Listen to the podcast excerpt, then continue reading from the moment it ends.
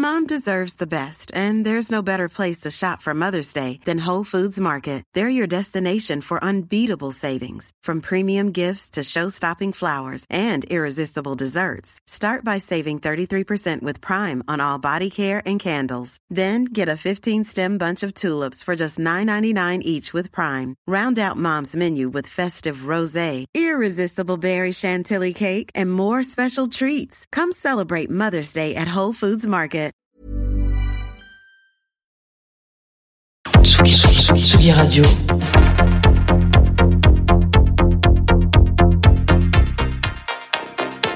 Sur la route des festivals.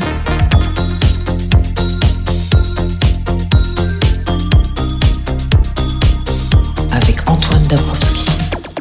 Son nom évoque tout à la fois les roses, la caméra de Truffaut, de Vadim ou de Daniel Thompson, les nuits chez Castel ou au drugstore Publicis. Elle aurait dû représenter la France à l'Eurovision en 1974, mais pas de bol, c'est le jour où Pompidou a cassé sa pipe. Rebelote en 75, mais le texte de Gainsbourg n'a pas passé la censure du comité de sélection du concours. Elle s'est battue contre la drogue, a vécu des minima sociaux plusieurs années, jusqu'à ce que l'ange Dao fasse de cette chanson le tube qu'il aurait dû être, qu'il aurait dû être par la grâce de leur duo. Comme un boomerang, Étienne Dao en duo la charmante Dani qui est partie hier.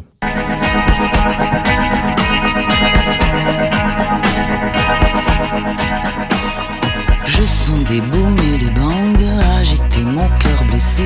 L'amour comme un boomerang me revient des jours passés à pleurer les larmes dingues d'un corps que je t'avais donné.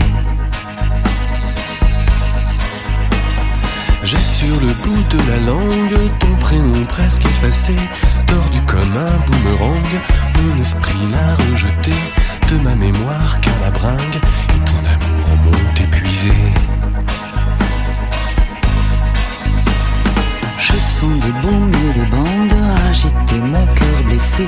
L'amour comme un boomerang me revient des jours passés à s'aimer comme des dingues. Comme de fous alliés. Sache que ce cœur exsangue pourrait un jour s'arrêter si, comme un boomerang, tu ne reviens pas me chercher. Peu à peu, je me déglingue, victime de ta cruauté. Je sens des booms et des bangs agiter mon cœur blessé. L'amour comme un boomerang me revient des jours passés à t'aimer comme une dingue prête pour toi à me damner.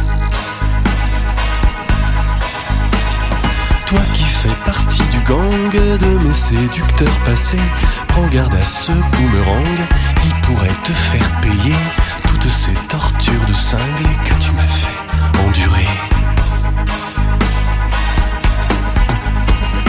Je sens des booms et des bangs agiter mon cœur blessé.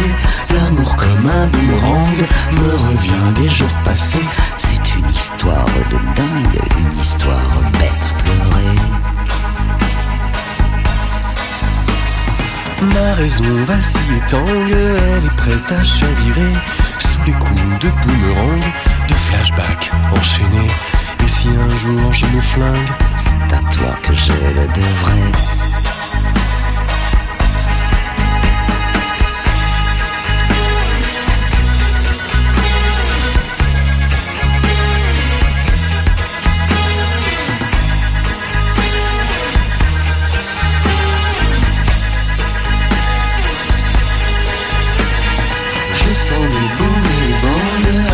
Mon cœur blessé. L'amour comme un boomerang me revient des jours passés à les larmes dingues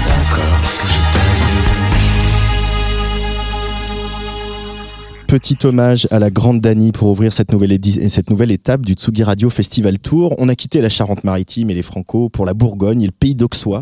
On est sur la commune d'Alise-Saint-Traine et plus précisément sur le site de la bataille d'Alésia pour la quatrième édition du festival Images Sonores.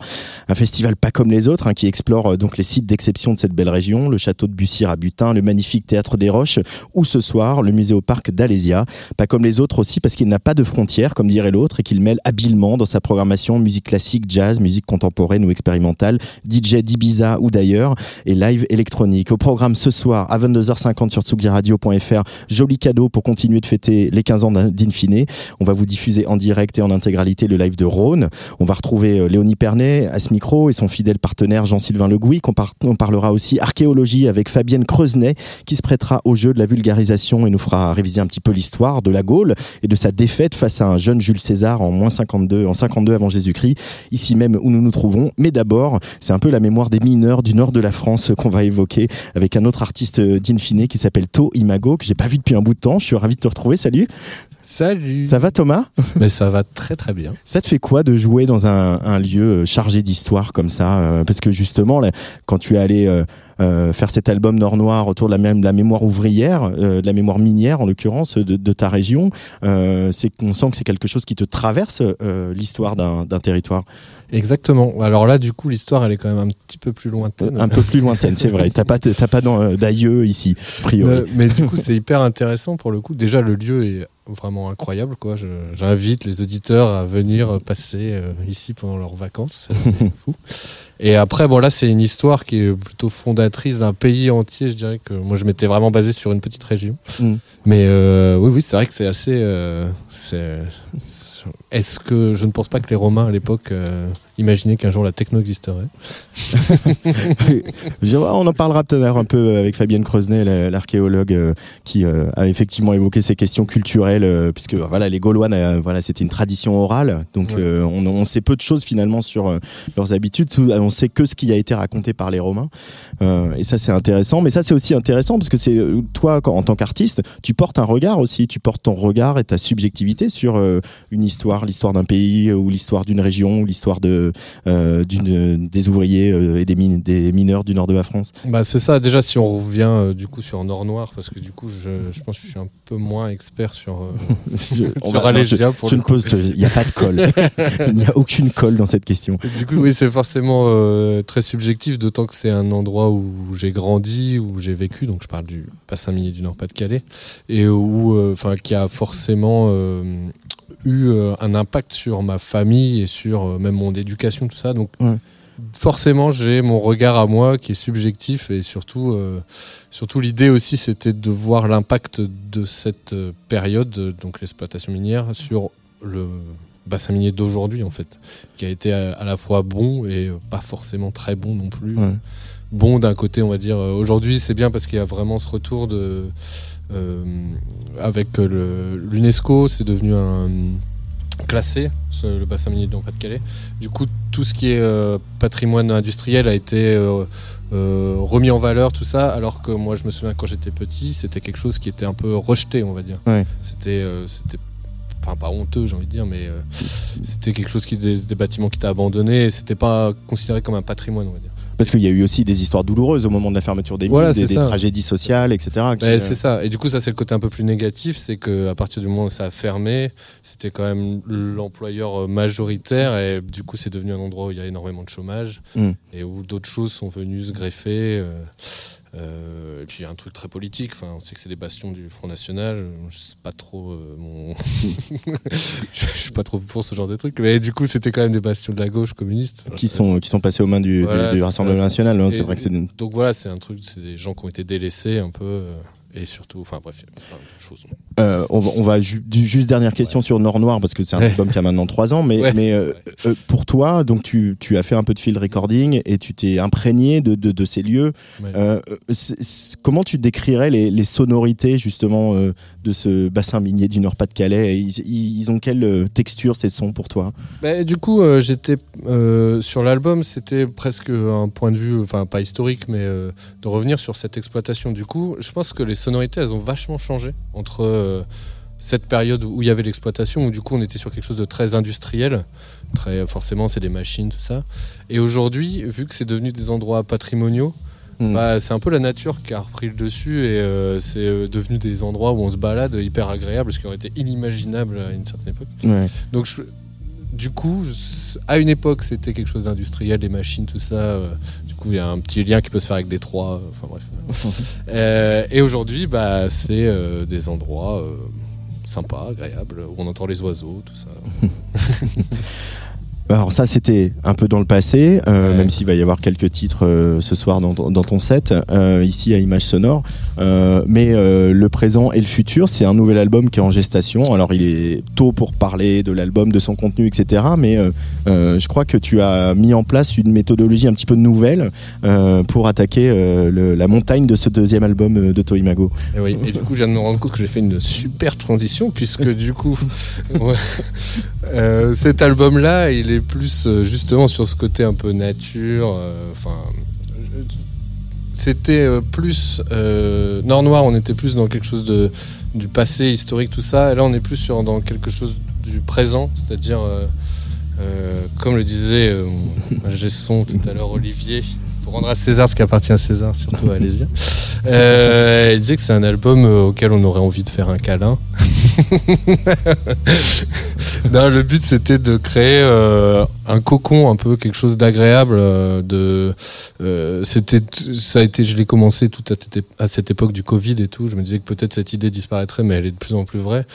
Que quand on écoute de la musique ou quand on crée de la musique, c'est un peu un refuge un endroit où on a envie bah, soit de se sentir bien ou soit de se créer des émotions ou même d'aller chercher des choses un peu plus complexes mais c'est quelque chose d'assez intérieur et, euh, et ça je l'ai mis en lien avec autre chose qui est la forêt Mhm. qui est aussi un refuge pour pas mal de choses, autant pour les animaux que pour aussi les gens en lutte ou euh, les gens qui ont besoin de se mettre un peu en dehors de la société. Euh, et du coup, on est allé au, on a été invité par les Nuits Secrètes, euh, où vous allez d'ailleurs. On On va pas spoiler, mais je- nous, nous y serons euh, dès vendredi en direct samedi et dimanche, tout à fait. Bah, avec mon collègue Olivier, en avril dernier, on est allé dans la forêt de Mormal Ouais. et euh, on a travaillé sur euh, cette ambiance de forêt et que cette forêt devienne une espèce de, de, fil rouge sur tout l'album. Et euh, qu'en fait, quand on rentre dans l'album, on rentre un peu dans la forêt. On a même pris des sons de synthé qu'on a envoyés dans la forêt et du coup, on récupère euh, euh, cette réverb un peu naturelle sur tout l'album et tout. Donc voilà. Le but est de créer un cocon dans lequel on se sent bien. Euh, Voilà. Alors c'est marrant parce que du coup, euh, je sais pas si pour celles et ceux qui nous regardent Ouais, sur, en vidéo sur les réseaux sociaux, on est sur le toit du musée au parc d'Alésia, qui est un, un toit jardin avec euh, au milieu des, des, des bouleaux et des chênes euh, sur une pelouse. Voilà, c'est le, le studio le plus champêtre de, du- de la tournée de l'été. Euh, et cette forêt, pour toi, c'est un refuge. Euh, c'est, euh, c'est quelque, par exemple, c'est quelque chose qui t'a qui a pu te manquer quand tu habitais à Paris. Là, ma- maintenant, tu es retourné vivre euh, Ouais. dans le Nord, mais euh, euh, ce rapport à la nature.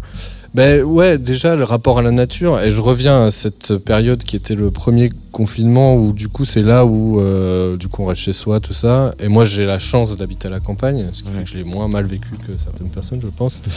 Et j'ai aussi vu la nature euh, vraiment euh, évoluer. j'ai pris le temps de la voir, quoi. Et du coup ça devenait un espèce de quelque chose à laquelle se rattacher et qui était un peu rassurant, quoi, finalement. Mm. Et, et la forêt, elle a ce, ce côté-là, et en même temps, enfin, quand on rentre dans une forêt, on rentre dans un autre monde, tout est différent. La lumière s'estompe, euh, les sonorités, elles sont moins diffuses, tout ça. Enfin, du coup, on, a ce sentiment de. Alors, il y a des gens à qui ça fait peur. Ouais. Moi, je trouve que ça fait du bien, pour le coup. Même quand il fait chaud, il fait plus frais. Enfin, on se sent bien, en fait, je trouve. Et j'aimerais que les gens qui écoutent ce futur album euh, ressentent ça aussi, en fait, finalement. Bon, on, y, on y reviendra, l'album il sortira euh, début 2023, euh, il y aura des, voilà, des singles probablement à la rentrée, mais tu es un, un- un garçon, un artiste très actif, je sais pas si on va avoir le temps de parler de tout, mais je voudrais m'arrêter sur le, voilà, la, la création que tu as demandé, le Louvre Lance, Ouais. ça c'est pas rien aussi, c'est-à-dire que pour revenir sur cette, cette région euh, qui a, dans ce qu'on a décrit tout à l'heure, le chômage, la montée du, du, Rassemblement national, etc., et, et paradoxalement, il y a aussi euh, euh, justement la culture, la culture publique qui intervient, qui propose des choses et, et, euh, voilà, si c'est pas la solution, c'est peut-être une partie de la solution. Et ils t'ont demandé un boulot absolument pharaonique et, et hyper prestigieux. Tu peux nous en parler un petit peu? En fait, ils m'ont demandé, à la base, je devais faire une date avec Jeff Mills qui a été décalée euh, plein de fois à cause du Covid et qui devrait avoir lieu normalement. qui devrait avoir lieu le 10 décembre, ça, si mes informations sont correctes, C'est ça. au Louvre-Lens. Au Louvre Lens. Et en fait, ils m'ont dit, euh, bah là, on aimerait refaire notre identité sonore. Et est-ce que ça t'intéresserait? Alors forcément, j'ai dit oui. Donc l'idée, c'est vraiment de créer euh, donc toute l'identité sonore du Louvre, c'est les indicatifs euh, dans le Louvre. Euh, par exemple, quand vous allez appeler le standard téléphonique, enfin toutes ces choses-là, les podcasts, tout ça, tout est. J'ai fait un travail en fait de bah, d'un thème, ce que j'avais jamais fait en fait, euh, Mm. finalement, de créer un thème et en fait de, de le décliner à plein de sous plein de formes différentes. Quoi. Et moi, je suis super content parce que je trouve que le Louvre relance, pour moi, enfin, je dis pas ça parce qu'ils m'ont demandé ça. C'est vrai, c'est une réussite en fait, dans le sens où euh, c'est un endroit qui est pas un musée fermé parce que dans ce, dans ce lieu-là, on pourrait, on n'aurait pas pu faire ça. C'est un endroit hyper ouvert où les gens viennent se balader. C'est un musée un peu parc aussi, qui a une grande partie qui est gratuite Hmm. et du coup qui a vraiment réussi son implantation territoriale, quoi. Et ce travail, euh, justement, de voilà, de décliner d'une musique qui est, euh, euh, qui est une musique que tu composes, mais qui est aussi une musique euh, qui a une fonction, euh, qui n'est pas seulement de faire danser les gens ou de les faire rêver, etc., mais qui, voilà, qui est utilitaire presque. Ça te, ça te plaît, ça, que la- ce rapport-là, ça, ça renforce le côté artisanal de la musique Ah ouais, ouais, moi enfin, j'adore. hein. Du coup, je pense que c'est un peu Tsugi Radio qui m'a fait faire ça la première fois. On devant il y a bien longtemps. C'était sous un autre alias Voilà, à l'époque. Mais ouais, c'est quelque chose qui m'intéresse. euh, c'est aussi une façon de travailler qui est assez différente, hyper contraignante. Moi, j'aime assez les contraintes. Enfin, je trouve ça assez euh, intéressant. Enfin, je pourrais parler d'autres choses sur l'album qui arrive, mais je sais pas si on aura le temps. je me suis mis pas mal de contraintes aussi. Mais euh, de, ouais, voilà, de, de créer un thème. Enfin, c'est un peu le principe de la BO finalement, Mm. de, de se créer un thème, de le développer. Et puis, euh, je me dis peut-être les gens, euh, enfin, ils vont l'entendre toute la journée. Alors, le but c'est que ça les saoule pas non plus, quoi. Le personnel du musée, par exemple. Voilà, c'est ça, exactement. Donc, j'espère réussir ce truc-là, mais c'est un exercice assez délicat. Je- J'espère l'avoir réussi. Bon, écoute, le verdict quand On pourra entendre tout ça quand? Ben, justement, il me semble que euh, ce sera après cette date du 10 décembre qui euh, devrait mettre tout ça en place euh, dans le Louvre. Alors je te propose qu'on reste encore un peu ensemble, mais je voudrais qu'on écoute un morceau qui s'appelle Insomnie. Euh, Tu peux Ah. nous, nous- nous donner un peu le, le contexte de, de ce morceau euh, avant qu'on l'écoute?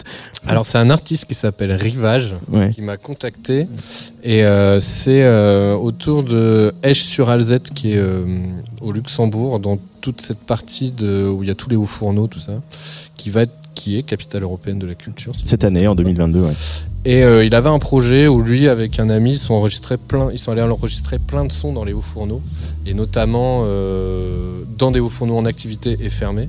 Et ils m'ont envoyé, envoyé tous ces sons, et l'objectif du, du projet, c'était de créer un morceau avec euh, 90% de sons euh, enregistrés. Et moi, je me suis dit, il faut le faire avec 100% de sons enregistrés. Donc tout le morceau n'est fait que avec des sons enregistrés euh, dans ces hauts fourneaux. Eh ben, on écoute ça et on continue à en parler juste après. Insomnie, c'est toi Imago sur la Tsugi Radio en direct d'Image Sonore.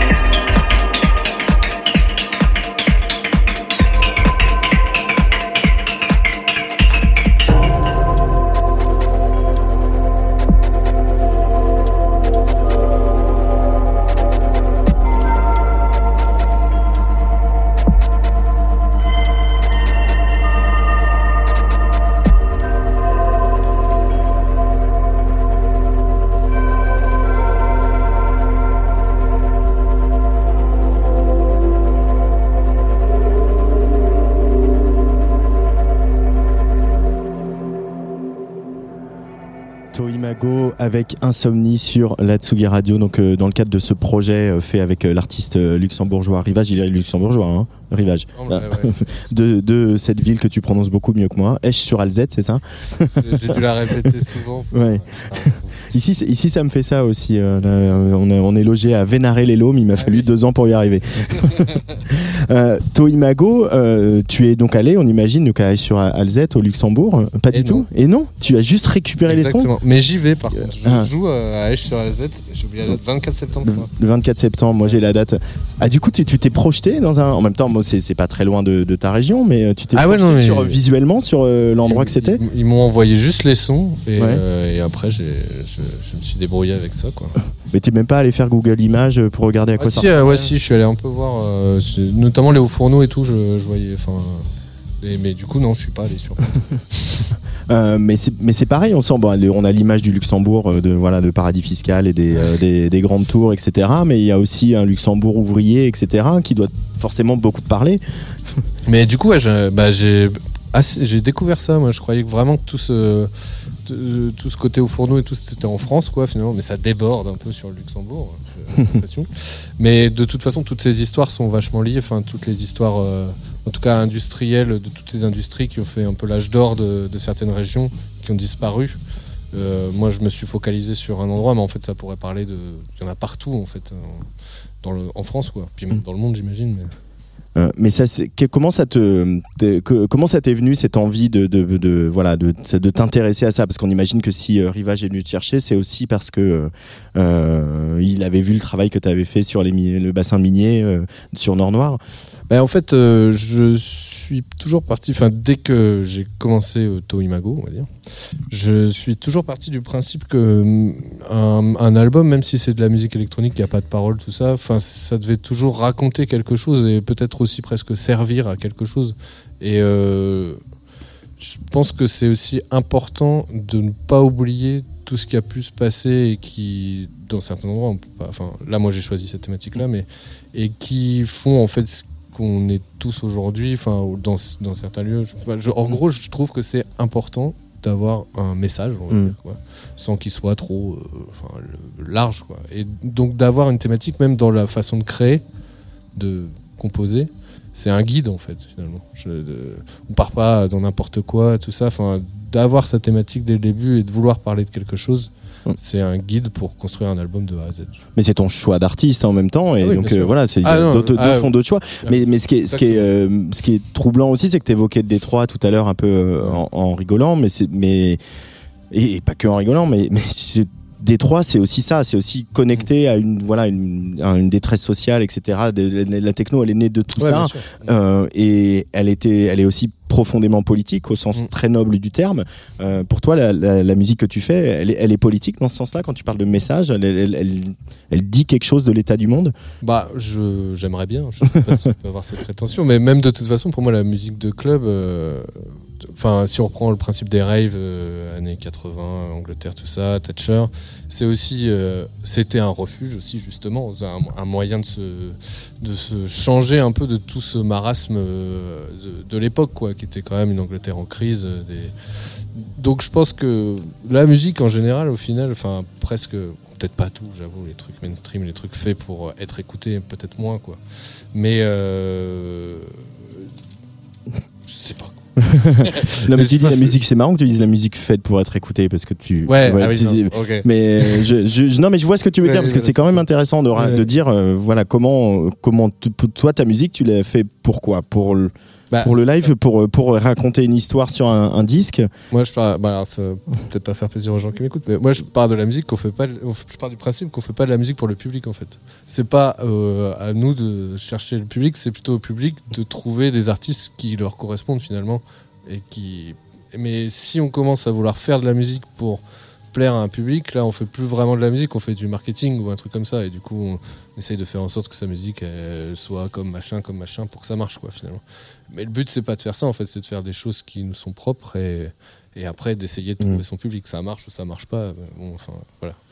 Sans raconter ta vie personnelle, c'est pas Ouais. l'enjeu, mais tu, tu as un travail, tu Oui. n'es pas que artiste. Mhm. Euh, Est-ce que cet équilibre-là, il est aussi important pour toi de te dire que, justement, pour prolonger ce que tu dis là, c'est-à-dire que voilà, ok, je fais de la musique parce que ça a du sens, parce Mhm. que ça, je suis inspiré, parce que j'ai envie de parler de tel sujet, parce que j'ai envie de faire ça, mais en fait, je ne suis pas dépendant du fait de vivre de la musique. Complètement. Enfin, après, euh, je, c'est vraiment un choix personnel pour le coup, mais je pense que j'ai jamais trop cette euh, contrainte de me dire il faut que je fasse un truc pour que ça marche parce que sinon je suis dans la merde quoi. Mm.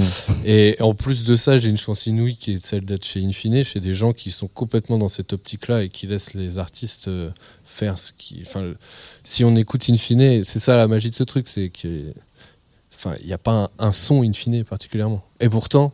Euh, si. Il y a une cohérence dans. Mm, une cohérence chaque- artistique, ouais. chaque artiste fait euh, les choses qui lui sont propres. Et ça, c'est vraiment une chance. Mais pour le coup, euh, moi, je le vois un peu comme ça. Que ce travail à côté, certes, me fait perdre du temps, dans le sens où je peux pas me concentrer à 100% pour ma musique, même si c'est un travail dans la musique. Je travaille dans une salle de concert et tout. Bref.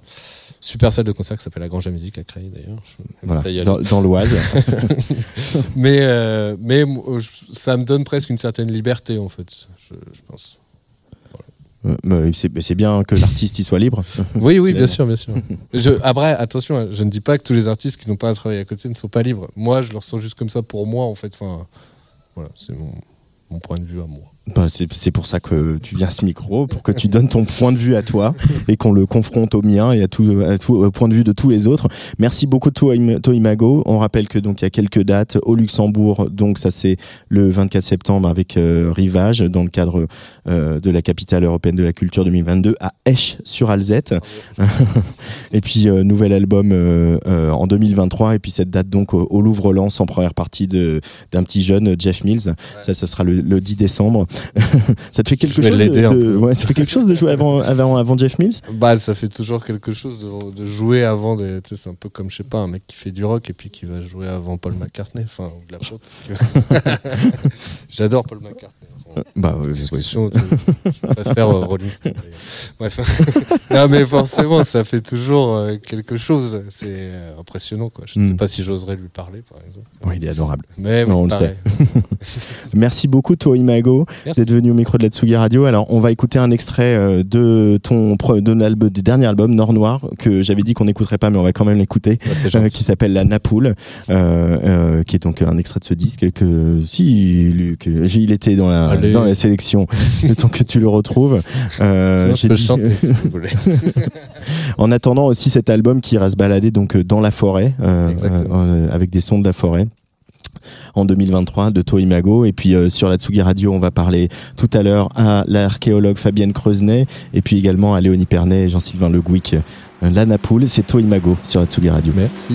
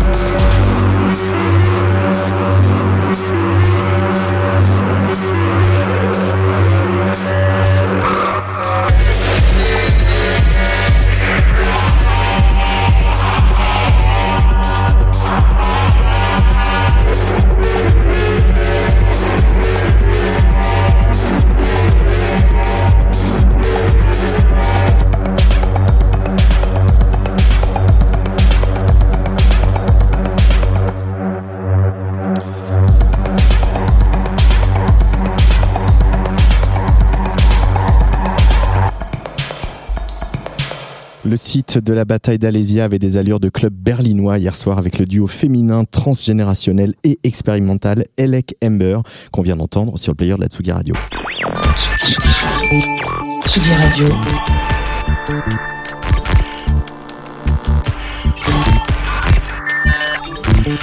Sur la route des festivals avec Antoine Dabrowski. On est en direct du festival Images Sonores à 22h50. Vous allez pouvoir vous régaler avec le live de Rhône en direct ici du musée au parc d'Alésia. Rhône, je le rappelle, hein, qui sera euh, retrouvera la, scène du théâtre du Châtelet euh, pour son spectacle Room with a View, euh, qui avait été interrompu en mars 2020. Vous savez pourquoi Spectacle créé bien sûr avec la Horde et le Ballet National de Marseille. Room with a View au Châtelet à Paris. C'est du 14 au 25 septembre prochain.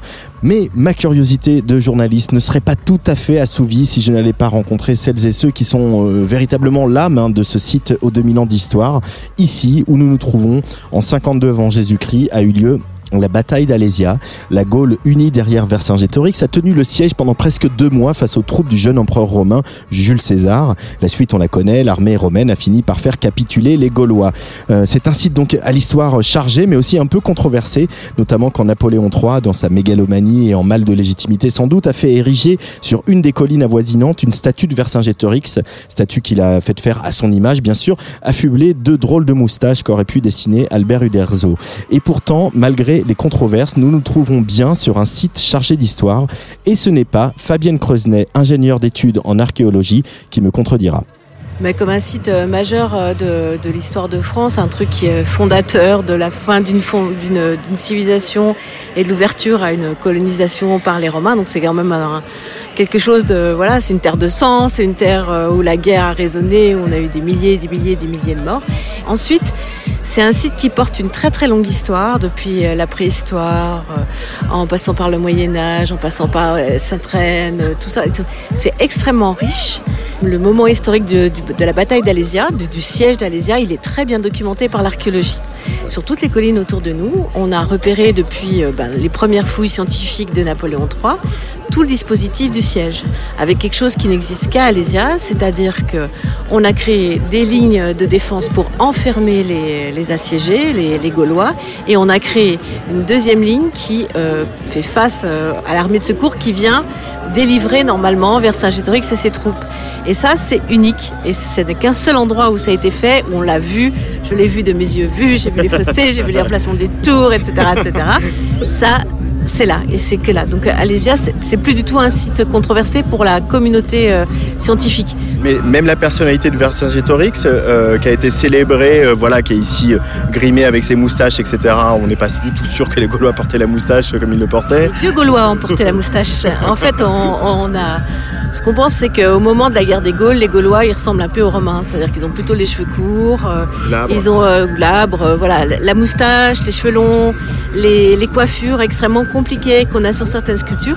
Ça, c'est des choses des vieux Gaulois, c'est-à-dire, c'est voilà, 200 avant Jésus-Christ, 300 avant Jésus-Christ. Mais à ce moment-là, au moment de la guerre des Gaules, on a plus tous, tous ces, effets capillaires. Mm. Le Gaulois se distingue par son tort, par son habillement, par tout un tas de choses mais pas ça. Voilà. Et donc notre Vercingétorix de là-haut, effectivement, c'est c'est l'image d'un Gaulois euh, en 1865. Qui est pas très loin de l'image d'Astérix Obélix. Hein. Oui, on a mis longtemps à déconstruire la figure du Gaulois. Euh, et, en fait, c'est un travail qu'on doit à l'origine à, un scientifique merveilleux, Christian Godinot, qui s'est attaqué au dossier et qui a traité la Gaule, euh, enfin tout, tout, ce dossier Vercingétorix, donc il a fait un bouquin excellent et euh, tout ce qui est euh, justement la figure du Gaulois, etc. Euh, en, se disant que de toute façon la vision qu'on en avait c'était la vision du colonisateur et que donc il fallait regarder comme ça, comme nous on regarde les indigènes mm. dans nos colonies, etc. Et il a pris ce prisme-là et c'est assez intéressant ce qu'il arrive à faire. Alors vous êtes archéologue, Fabienne Creusnet, vous justement vous intéressez au en lien entre l'histoire, euh, comme on vient de la raconter, et aussi euh, euh, la société, les sociétés qu'on essaie de raconter à travers l'archéologie. Ici, on est dans un festival de musique. Est-ce que on a une petite idée culte de à quoi ressemblaient les années moins 52 avant Jésus-Christ en termes de culture, en termes de musique, en termes de partage de littérature, etc. ou pas du tout? Non, il faut être honnête. L'archéologie, quand il n'y a pas de texte, et il n'y a pas de texte gaulois de cette période-là, aucun de conservé, les Gaulois n'existent, enfin, n'écrivent pas, donc c'est extrêmement difficile d'a- d'aborder ça. Donc on les connaît par le regard du romain, par le regard des Grecs, Mm. qui se recopient les uns sur les autres. Du coup, ça se donne cette image euh, un peu du barbare euh, qui fait des sacrifices humains, qui, etc.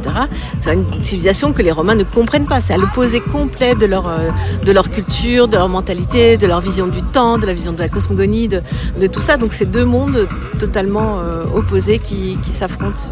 Mais la culture de, de ces temps-là, on commence à la reconstituer par, euh, ben, par, la, par la divinité, par, euh, par euh, les rituels qu'on peut percevoir, par des, des rites, euh, oui, de sacrifice, d'exposition des morts par rapport à la tête, par rapport à tout un tas de choses.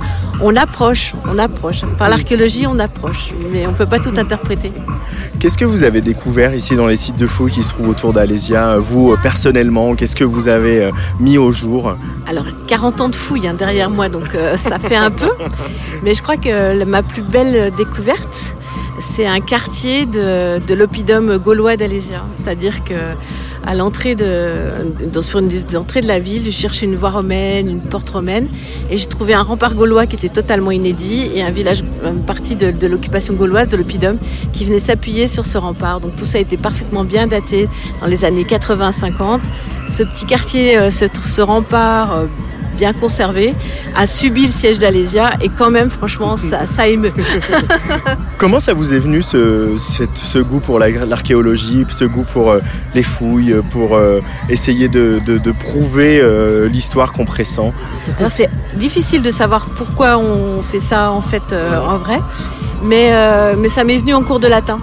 Ce goût de, on met en sixième, moi j'étais petite, euh, voilà, et j'ai eu la chance de, de fouiller très jeune, euh, j'avais 14 ans, sur un, à Bragny-sur-Saône, c'est loin, en Saône-et-Loire, et euh, j'ai adoré ça. Voilà, euh, le fait de, chercher dans la terre, euh, de, de, de trouver des choses. J'avais trouvé une fibule unique en France, c'était merveilleux, enfin c'était magnifique. Euh, J'ai cru que le, le, le chef de chantier allait m'embrasser tellement c'était merveilleux. Moi, je comprenais pas du tout pourquoi ce que ça avait, ce machin avait de si merveilleux. Mais franchement, et, et je me suis toujours intéressée à ces civilisations anciennes, comment, comment on pouvait les aborder, qu'est-ce qu'on pouvait dire. Et surtout, ce qui me plaît dans ce métier, c'est que c'est un métier de lien. C'est-à-dire que ça, fait du lien entre des générations, entre des, cultures, entre des couches de la population. euh, ça fait du lien avec la musique, ça fait du lien avec des tas d'événements et je trouve ça super chouette. C'est ça que j'aime dans mon, métier, c'est qu'on fait plusieurs métiers à la fois et surtout qu'on fait du lien entre les gens. Ici, bah, on est au musée au parc d'Alésia, qui est euh, voilà Alésia qui n'est pas une commune. hein. on est entre euh, euh, et euh, Vénaré-les-Laumes et euh, Alice Sainte-Reine. Est-ce que ce, ce musée qui a bientôt 10 ans, dont l'architecte est Bernard Tchoumi, qu'on connaît bien euh, dans le parc de la Villette où nous avons nos studios à Tsugi Radio, a changé pour vous beaucoup l'image de l'archéologie, a, a fait venir de nouvelles générations, de nouveaux publics Est-ce que c'est aussi ça une politique culturelle? Oui, c'est important d'avoir euh, d'avoir ça parce que on a attendu très longtemps. Euh, un centre d'interprétation de la bataille d'Alésia. C'est-à-dire que euh, ce site quand même euh, que tout le monde connaît en France, que tous les petits enfants, que Astérix, on sait pas où c'est, enfin tout ça. Euh, donc c'est quand même présent dans toutes les dans toutes les têtes depuis qu'on est minot. Euh, en fait, euh, c'était géré par la Société des Sciences, une association. J'ai créé une association pour prendre le relais, ça devait fermer. Enfin, c'est incroyable comme on n'avait pas pris soin vraiment de ce site, de le de le rendre accessible au public, etc. Cette bataille, c'était plus qu'un paysage, il n'y avait aucun endroit où on pouvait euh, ben, voir les armes, enfin se, se dire comment c'était, expliquer le siège, enfin expliquer tout ça. Et donc ça a vraiment répondu à une attente très importante. Moi j'adore cette architecture, elle est très belle et tout ça. Et la nouvelle scénographie qu'on a pu faire dix ans après euh, l'ouverture, je pense qu'elle est très satisfaisante. Enfin, moi en tant qu'archéologue, on a été impliqué dans, le, dans sa conception, mais elle est d'autant plus importante et intéressante qu'elle ancre vraiment le, centre d'interprétation dans le site, dans son mmh. territoire, et qu'elle elle ouvre la porte à des, choses qui n'étaient, qui n'ont jamais été présentées.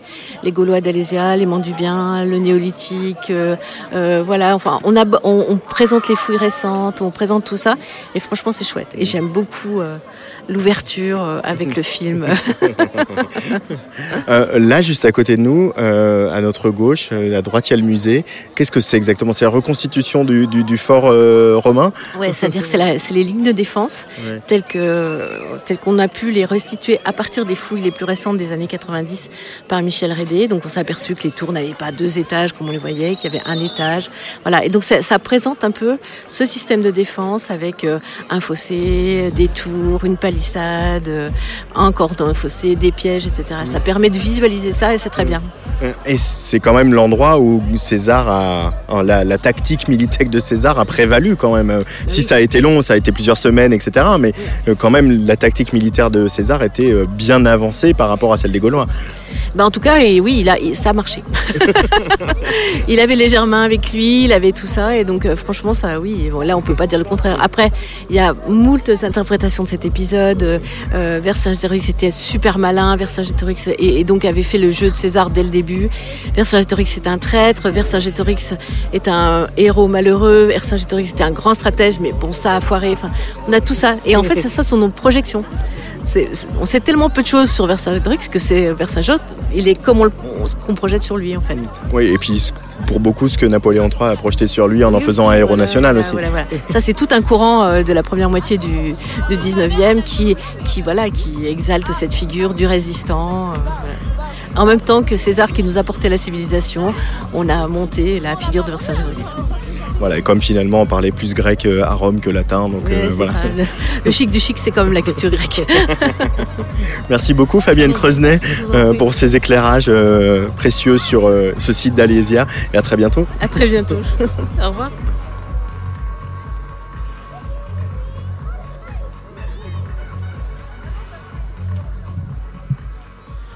Venir en festival, c'est faire des rencontres, rencontrer euh, une passionnante ingénieure d'études en archéologie comme Fabienne Creusenet qu'on vient d'entendre.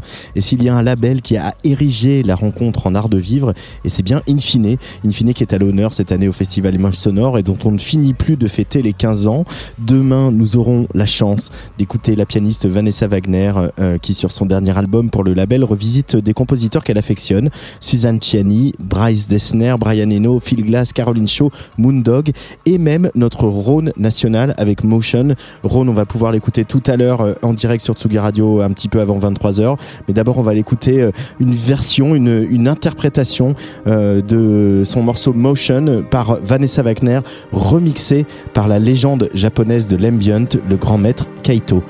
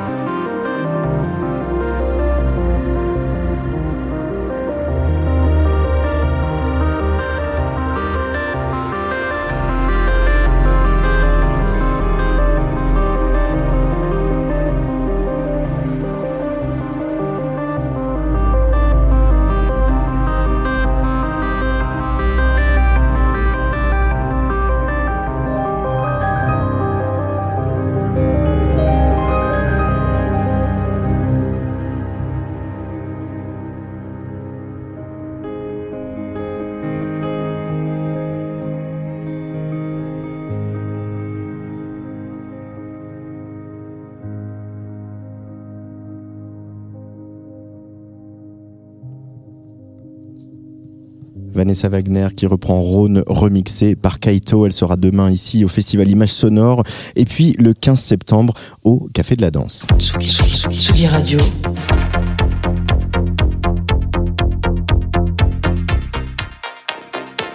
Sur la route des festivals.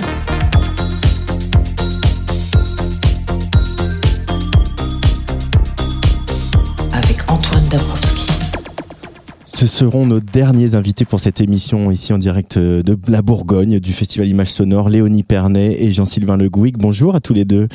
Bonjour. Salut. Une balance qui vient de, de se terminer. Euh, je suis content de vous réunir au micro parce que euh, JS, tu as réalisé cet album avec Léonie. Euh, tu en avais déjà parlé d'ailleurs dans la cabine des curiosités euh, avec Alex. Comment euh, vous avez travaillé tous les deux? Est-ce que vous vous êtes... euh, euh, je sais qu'il y a eu de longues heures, de longues sessions, des échanges, etc. Euh, comment s'est passé le, le dialogue euh, artistique entre vous deux, Léo? Rétrospectivement, c'est toujours euh, un peu un peu difficile à décrire. Ça s'est passé. Alors déjà, ça s'est très bien passé. Oui, sinon, sinon peut-être que la tournée, vous la feriez pas ensemble. Absolument. Euh, c'était euh, bah, c'était un travail. En fait, je pense que Jean-Sylvain a plus de recul euh, sur la situation, mais son rôle était assez polymorphe, si je puis dire, et polyvalent. Euh, c'était vraiment du cas par cas, c'est-à-dire qu'il y a des morceaux. euh, euh, J'avais un, un qui était embryonnaire et qu'on a avancé ensemble pour certains qu'on a co-composé.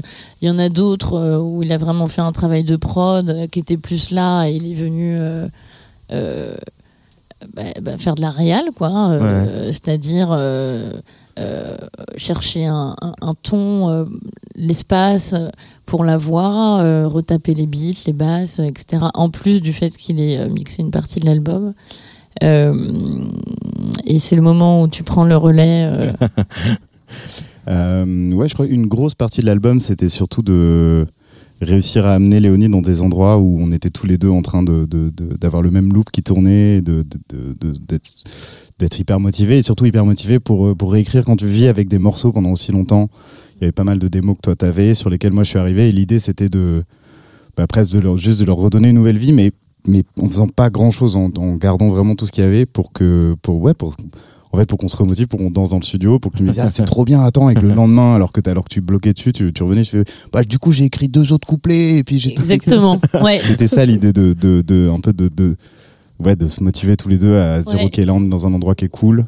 Et il m'a beaucoup débloqué aussi. Ouais. C'est-à-dire que parfois, euh, euh, il trouvait quelque chose. Euh, euh, bah, sur Il pleut des hommes, par exemple, euh, ça a été vraiment. Il a J'étais bloquée dans la structure, mais vraiment depuis littéralement un an. Euh, JS a restructuré et là tout s'est enfin déroulé. euh, euh, pendant qu'il avançait des choses, moi je finissais mes textes euh, que j'ai mis longtemps à écrire. Ça a été un ping-pong. Ouais, un ping-pong. Euh, question ouverte à, tous les deux, parce qu'il y a quelque chose sur ce deuxième album de Léonie Pernet, euh, Le Cirque de Consolation, c'est déjà l'apparition du français, c'est euh, le chant sur tous les titres, euh, une voix forcément un peu plus mise en avant. Euh, euh, il y a eu, il a, il t'a rassuré aussi sur euh, sur euh, justement ton chant, la place de la place de tes textes et, et la place de ta voix dans le mix pour. Ah bah oui, totalement. C'est-à-dire que jusqu'au jusqu'au mixage, euh, c'est là où il a été la confiance est hyper importante parce que si ça avait été quelqu'un d'autre. Enfin, j'ai j'ai j'ai insisté pour que quand même on baisse un peu la voix euh, jusqu'au bout. Euh, Désolé. et euh, moi, JS je, me disait euh, JS, hein, moi je veux monter la voix, hein, mais euh, me disait non, vraiment, je t'assure. Et euh, et en l'écoutant évidemment que que qu'il avait raison, tu vois. Ouais. Ouais, ça a été aussi, ça, ça a été beaucoup de confiance sur. euh, Il y a un autre titre à rebours euh, sur, sur lequel on a, y avait des couplets qui étaient très, assez arrangés avant qu'on arrive et que je mette en, vraiment en solo trois éléments qui étaient un, un cla- un clavier qui était plutôt bas, le- la batterie et ta voix. Et je t'ai dit, ben t'as vu, ça marche. Et pourtant, t'es vraiment, t'es es seul quoi. Ouais. Mais c'est tellement fort et tu portes, tu portes tellement le texte et c'est tellement beau que c'était un peu le, ça a été un peu le déclic, le déclic de la mise à nu de se dire ah ok en fait, le quand le morceau il est aussi beau, t'as pas besoin d'autant de fioritures et, et, et c'est là où effectivement il y a une, un peu une, une cassure quoi. Et là pour le coup la voix est forte, elle est directe, c'est un morceau qui est en français. Ouais. Et ça, c'est une direction que j'aurais jamais pris seule. ouais. Ouais. Euh, Que t'aurais pas appris sur Crave euh, sur l'album précédent, quoi. Clairement pas. Mais même avec ces textes-là que j'avais et ces Ouais. velléités de textuelles euh, françaises, euh, j'aurais quand même, euh, je, je, je- je ne l'aurais pas, je n'aurais pas envisagé le, le mix et euh, tu vois un tel son. Donc, euh, mais tu vois, ça c'est vraiment à un moment donné, l'autre aussi ne peut pas. euh, quand bien même je serais euh, sur polyvalente et que j'estimerais euh, que je produis suffisamment bien pour finir un album, euh, en fait, quelqu'un d'autre est l'autre est irremplaçable dans son altérité. Mhm. Par ailleurs. C'est un peu un des thèmes de l'album aussi, ça, Léonie Pernet. C'est-à-dire la place de l'autre, euh, notre place, euh, sa place à soi dans dans euh, dans le monde. Le cirque de consolation, c'est aussi un endroit, c'est aussi un un peu un asile pour plein de gens qui n'ont peut-être pas la parole. C'est comme ça que tu l'as envisagé? Oui, il y avait ce fil rouge du cirque de consolation qui est, qui est très métaphorique. Il y avait, il y avait cette idée, la corporalité qui est assez présente, qu'il était beaucoup moins avant. Euh. Qu'il était quand même parce que tu es batteuse, percussionniste. Il y, a- il y a toujours sur Crave, en tout cas sur le- la tournée de Crave, il y avait il y a ça, il y a un rapport au corps quand on est percussionniste forcément. Oui, dans le live, Ouais. mais euh, dans la réalité de la production du précédent album et dans les textes, il y avait quelque chose de plus absent, de moins charnel. C'est Mm. pour ça qu'aujourd'hui, il y a plus de percussions, il y a plus de voix. Tu vois, il y a un truc qui est, qui est plus organique. Ce mot est un peu pénible parce que C'est un peu la organique crème, et mais- euh, la chaleur des amplis à lampe, on n'a pas forcément envie de l'entendre à chaque interview. mais en l'occurrence, euh, c'était, il s'agissait de ça. Euh, JS Jean-Sylvain, euh, tu souvent sur les projets sur lesquels tu travailles, tu vas, euh, tu es là en studio, voilà au tout début, les maquettes à peine finies, tu fais de la réal, et puis on te retrouve aussi à la scène, des fois même à la console façade. Ouais. tu aimes bien avoir ce truc 360 avec les, les projets, parce que t'as des projets, c'est des projets de cœur, hein, que ce soit Lucie Antounès, le Pernet ou évidemment Julia Jean-Baptiste. Ouais, ouais, ouais. bah, tu tu- as besoin d'avoir tout ce spectre. Ouais, je pense. Je pense qu'il y a- il y, a un truc un peu de. On revient sur, sur la confiance, sur le fait de, en fait de. Moi, je vais là où il y a de l'amour, surtout. Regarde-le. Il y en a beaucoup. Petit chaton. Euh, non, mais c'est vrai, c'est vrai. Et en, quelque part, quand t'es quand es aussi impliqué dans le en studio, t'as un peu envie de de, voilà, de continuer tout, quoi. D'être un peu d'être un peu présent partout, d'être, de, en fait, de garder ce rôle de, de je sais pas comment on dit d'aide, de, de, de se remotiver chacun, de parce que c'est pareil quand quand t'as mixé l'album et que t'as écouté les les titres, je sais pas combien de fois, quand on s'est posé pour faire le live, bah même toi, t'as envie un peu de te surprendre. C'est-à-dire que t'as Mm. aussi envie de les rejouer différemment, t'as aussi envie de de, de bah, c'est un peu tout, tout le, tout le principe du live, hein, de- d'amener une autre facette encore, euh, encore à ces morceaux-là. Et, et ça, c'est intéressant aussi. Un peu de, de remixer les morceaux pour le live, de, de, réfléchir ensemble. Alors, de, se projeter depuis le local, de répète euh, Ah, tiens, attends, mais si on faisait ça, ça serait complètement fou. Et puis de le porter sur la scène. Tout ce travail-là, c'est un- c'est hyper intéressant aussi. Qu'est-ce que tu as découvert, Léonie, euh, de tes morceaux depuis que vous les jouez en live? Parce que là, il commençait à y avoir quelques dates, euh, même si euh, voilà, c'est jamais gagné une tournée. hein. Mais qu'est-ce que tu as Quelle direction nouvelle ou quels éclairages nouveaux t'as apporté, euh, t'ont apporté ces dates? Euh, bah, j'ai découvert euh, qu'ils étaient bons. c'est, la validation du public, c'est un truc que, que t'attendais? Euh, bah, bien, ça, bien entendu, mais euh, il y a des, par exemple, des morceaux qui n'ont pas été clippés, qui n'ont pas été tel un morceau qui s'appelle À rebours, qui, qui marche depuis le début, Les Chants de Mal d'Aurore euh, Mm. aussi. donc ça, c'est des, c'est des agréables surprises. Enfin, on sait qu'à chaque fois euh, qu'il y a tel morceau, quoi qu'il se passe, peu importe le contexte, euh, le concert va commencer. Euh, voilà, j'étais au début peut-être un peu, j'avais peur de, de ne pas être assez dans l'énergie. Et puis je constate aussi que quand le contexte est relativement favorable, que euh, les morceaux dépouillés, certains morceaux, les pianos-voix, ils marchent aussi. J'étais plus, plus peut-être plus timide un peu avant avec ça. Mais j'étais à la à l'école euh, j'ai- quand j'accompagnais des musiciens, j'ai été très habituée au un truc euh, très électronique où il faut que ça avance, que ça avance, que ça avance. Et ça m'a apporté beaucoup de choses, mais ça m'a un peu aussi, euh, ça m'a un peu aussi. euh, Enfermé dans une espèce de toujours plus. euh, euh, oui, j'ai peur que les gens s'ennuient en live. J'ai Ouais. cette grande peur là, euh, qui, est, qui est pas forcément justifiée. Oui, parce Euh. que la, la grâce, un moment suspendu, c'est aussi un moment où, où les gens, tu tiens les gens en haleine, quoi. Oui, mais je crois que j'ai pas mal joué dans. Tu sais, j'ai quand même des premières parties de Geza Felstein au tout, tout, tout, tout, tout début. J'ai joué dans des contextes assez défavorables euh, à l'intimité. Et euh, je crois que ça m'a marqué, donc il faut que je réapprenne aujourd'hui. Écoute, ici là, on est tranquille, hein, on commence par du classique, euh, voilà, on évolue euh, progressivement vers vers ce que vous allez proposer. Euh, et, et toi, JS, même question, tu as un peu redécouvert ces morceaux, euh, euh, peut-être euh, apprécié des moments de grâce justement que tu n'avais pas forcément vu en studio? Ah ouais, ouais, ouais, totalement. Totalement, totalement. Bah, on revient sur à rebours, on revient sur, sur, Ouais. sur pas mal de, de moments qu'on a vraiment travaillé. Il est charnière ce morceau à rebours, hein, parce que vous en parlez il est même charnière dans le live parce qu'il lance, il lance en plus toute une, un peu toute la fin. C'est le début de la fin du live, Ouais. le premier jour du reste de, de, de cette mini vie d'une heure. Et euh, ouais. ouais, ouais, tu- donc, euh, donc ça se passe bien, quoi. Donc ça se passe plutôt bien, ouais. Puis même non, on- on- il y a pas mal de choses qu'on a qu'on a un peu qu'on avait gardé un peu un- un- comment dire un peu en, en improvisation tu vois la, la fin de Mal d'Aurore il y a, il y a beaucoup de choses qui se sont écrites en live il y a même des nouveaux morceaux qu'on a fait euh, je pense à la Cité de la Musique et là ce soir qu'on va jouer que Léonie a plus ou moins écrit en live en fait au Mm. final parce qu'on les a joués euh, tu vois il y a pas ils existent nulle part autre que, que dans cette version là Mm. donc c'est peut-être ça le c'est peut-être ça le renouveau c'est que Ouais. c'est qu'on y a un truc sur lequel on on se fait assez confiance pour se dire euh, vas-y on va monter un nouveau morceau Léonie qui, qui- qui écrit un couplet qui, re- qui revient me voir en disant ah j'en ai écrit un deuxième. On le rallonge mais c'est il y a un truc un peu plus ouais on a je dirais qu'on est un peu plus à l'aise depuis maintenant. Oui, et puis la fin de Butterfly aussi, qui a un, qui a un, un nouveau, une nouvelle phase euh, qu'on a vraiment littéralement fait, euh, que j'ai chantonné à JS, euh, je- euh, tu vois, avec deux petites phrases que j'avais. Il s'est posé directement dessus et en 20 minutes, on avait une nouvelle fin et qui est potentiellement le début d'un autre en réalité. Enfin, c'est assez. euh, euh, c'est ça qui est agréable dans le fait de jouer Hmm. euh, avec Jean-Sylvain sur ce live, c'est qu'on il y a tout ça qui est possible aussi. Le récit de Léonie Pernet, il, il avance. J'ai envie de dire par là que voilà, tu avais ce premier album Crave où tu venais d'un endroit où c'était voilà, tu voulais faire de la musique.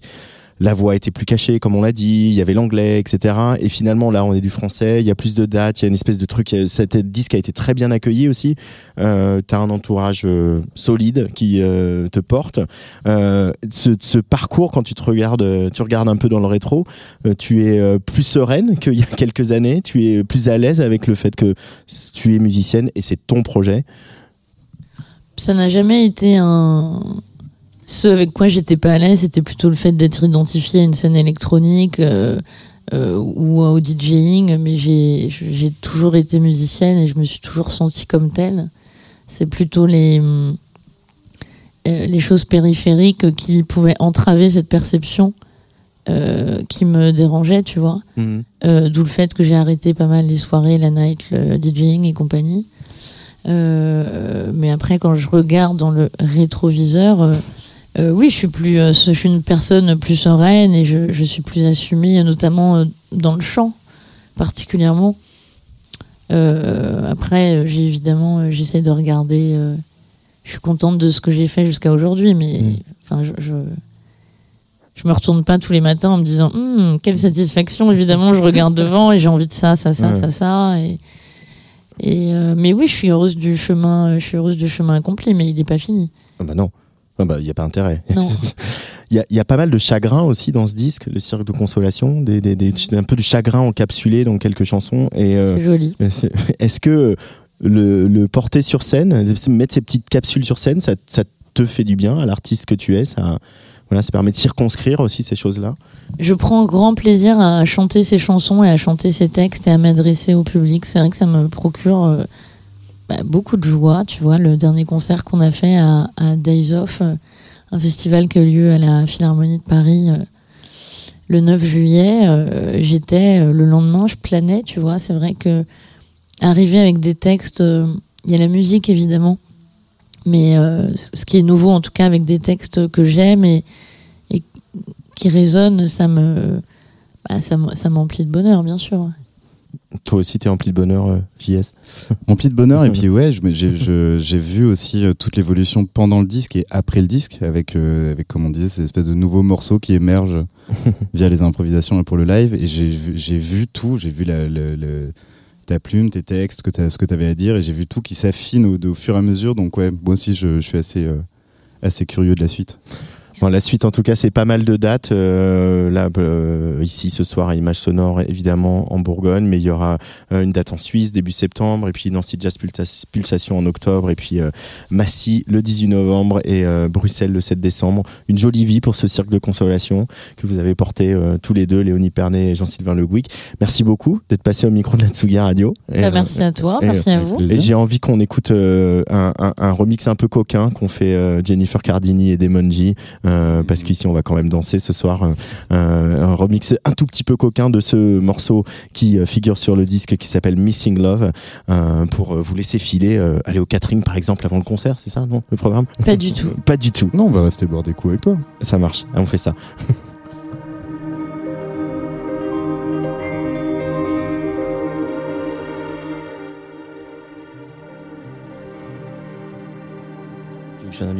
Alors évidemment, voilà, Luc était trop pressé d'aller au bar chercher des bières et s'est trompé de morceau, Euh, mais c'est pas grave, on l'aime quand même. On va écouter le remix. Donc voilà, bah voilà, là on est chez euh, Jennifer Cardini et Demonji sur Atsugi Radio.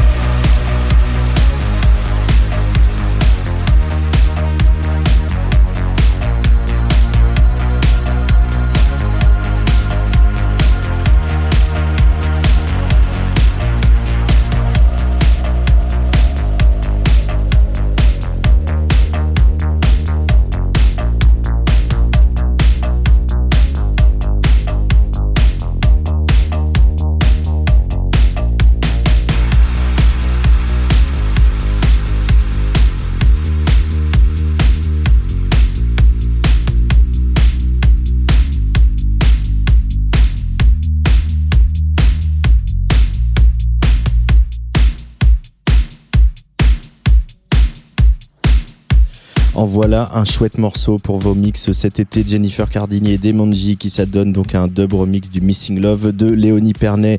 C'était Tsugi Radio en direct d'Images Sonore. On se retrouve demain à 19h en direct, euh, mais cette fois du Théâtre des Roches. Merci à Serge Meyer, à Almog Cohen aux équipes d'Images Sonore. Merci à Luc Leroy à la réalisation et à Antoine Assayas pour sa bonne humeur, même s'il n'est toujours pas arrivé.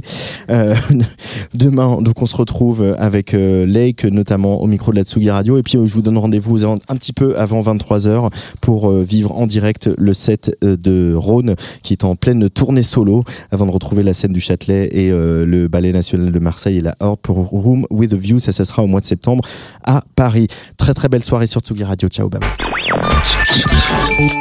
Tsugi Radio.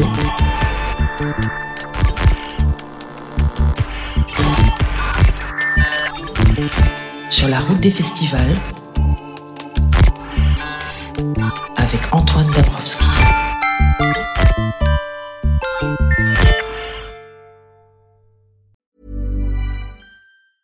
Mom deserves the best, and there's no better place to shop for Mother's Day than Whole Foods Market. They're your destination for unbeatable savings, from premium gifts to show-stopping flowers and irresistible desserts. Start by saving 33% with Prime on all body care and candles. Then get a 15-stem bunch of tulips for just $9.99 each with Prime. Round out Mom's menu with festive rosé, irresistible berry chantilly cake, and more special treats. Come celebrate Mother's Day at Whole Foods Market.